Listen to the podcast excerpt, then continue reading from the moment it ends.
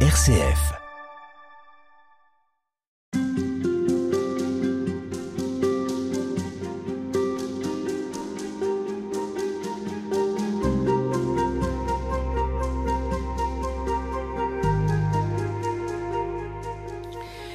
On poursuit avec vous, Marina Copsidas, toute cette semaine euh, sur cette question de la vie éternelle. Et on le fait à travers euh, différents auteurs, et notamment aujourd'hui avec Irénée de Lyon, Saint Irénée de Lyon. C'est le deuxième évêque de Lyon. Il a vécu au deuxième siècle.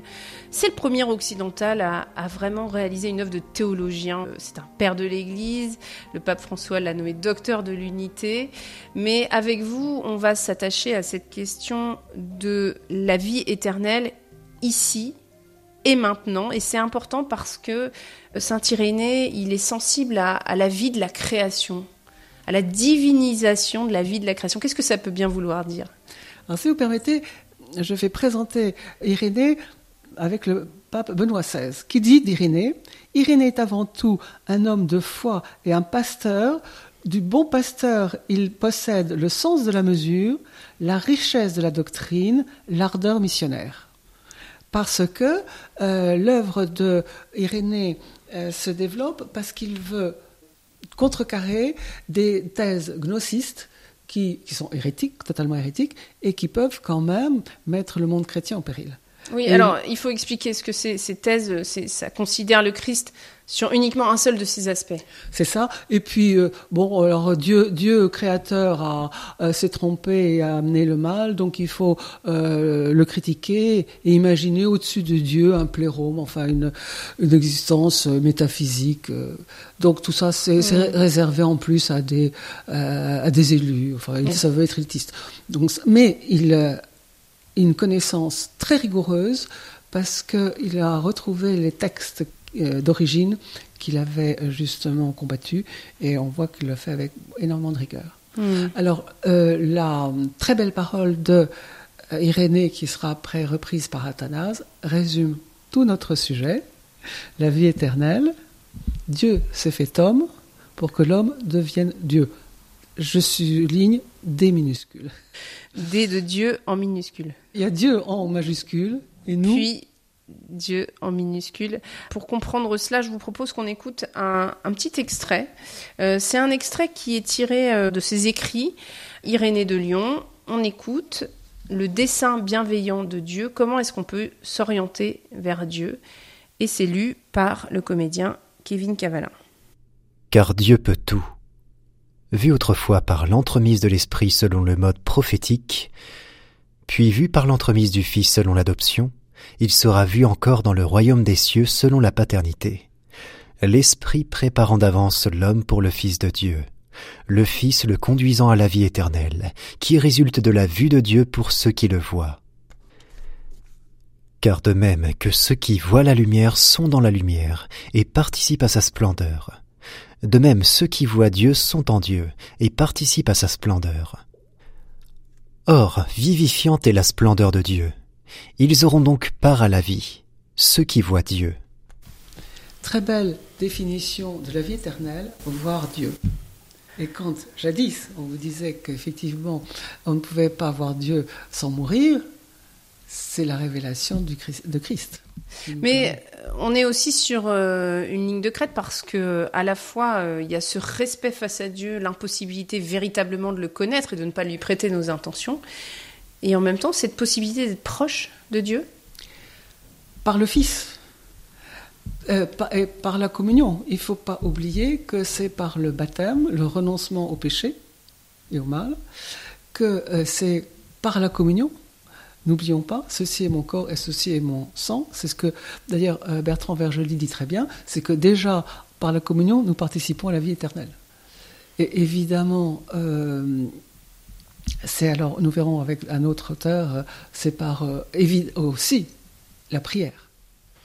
Qu'est-ce qu'on appelle le dessein bienveillant de Dieu? C'est une expression qui revient souvent chez Saint Irénée. Qu'est-ce que c'est le dessein bienveillant de Dieu? D-E, 2 s e n Oui, parce que souvent, euh, certains, beaucoup, nombre de pères de l'Église ont euh, dramatisé ce qu'ils ont appelé la chute et l'homme déchu. C'est-à-dire que lorsque Adam et Ève se laissent tenter par Satan pour prendre le fruit défendu, c'est-à-dire s'attribuer le mérite de décider ce qui est le bien et le mal, ils sont, mm. ils, sont obligés de quitter le paradis. Et euh, tomber dans. Là, ils étaient dans une vie divine auprès de Dieu, et ils retombent vraiment dans une vie proprement humaine. Et donc, ils, sont, ils ont des tuniques de peau et ils partagent, ils, cachent leur nudité. Mm. Et avec le cantique des cantiques? Alors là, c'est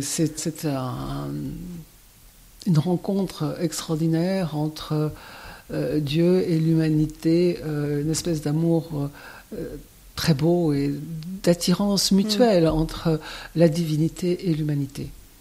Mais le dessin bienveillant, selon Irénée, c'est vraiment cette humanité qui, bien qu'étant imparfaite, c'est ça qui est très mm. beau chez Irénée, il trouve normal que l'enfant, il compare l'humanité à un petit enfant qui est appelé à grandir, et comme il n'est pas né parfait, et il sera forcément euh, obligé de faire des erreurs ou des péchés. Mais ce qui est important, c'est qu'il apprend justement à grandir, à écouter les commandements, aimer Dieu, aimer son prochain, et comme ça euh, évoluer. C'est la sagesse de Dieu. Voilà. Avec Saint Irénée, on comprend aussi euh, que contrairement aux philosophes de l'Antiquité, euh, le temps ici n'est pas cyclique, il ne s'agit pas d'un éternel retour, il y a vraiment une conception dynamique de la création. Vous avez tout à fait raison, c'est une vision cosmique.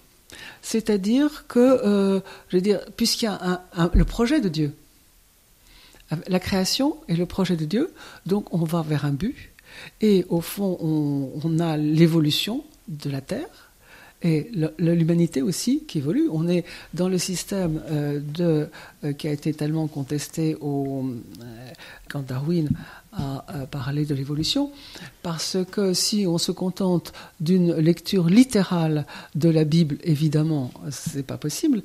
Mais si on a vraiment une lecture typologique, avec ce temps j'ai fléché, on comprend que, et on part il y a un départ et un but final.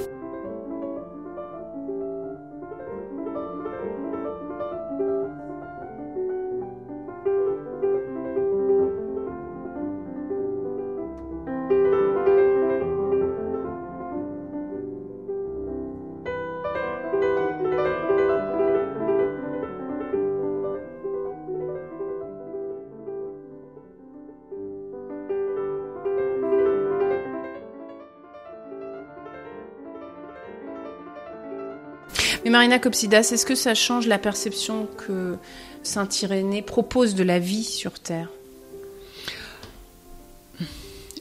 Il la simplifie en quelque sorte. Et ce que j'aime beaucoup, c'est cette longanimité vis-à-vis de l'humanité, cette bienveillance.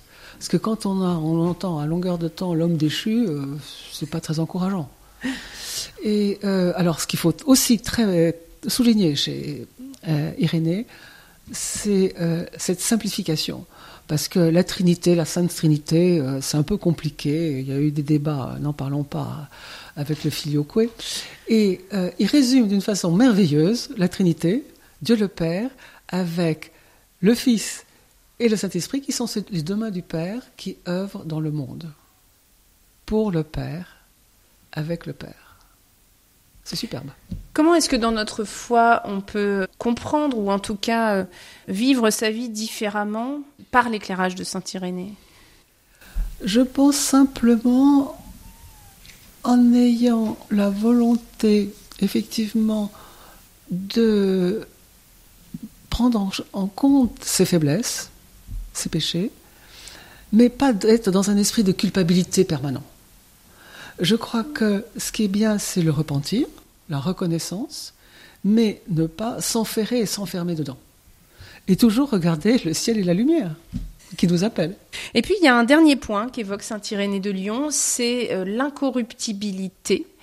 L'humanité est destinée à l'incorruptibilité car c'est Dieu, je cite cette fois-ci, car c'est Dieu qui doit être vu un jour, et la vision de Dieu procure l'incorruptibilité, et l'incorruptibilité fait être près de Dieu. Qu'est-ce que ça peut bien vouloir dire, cette euh, citation de, Saint Irénée L'incorruptibilité, euh, c'est un peu un synonyme d'immortalité.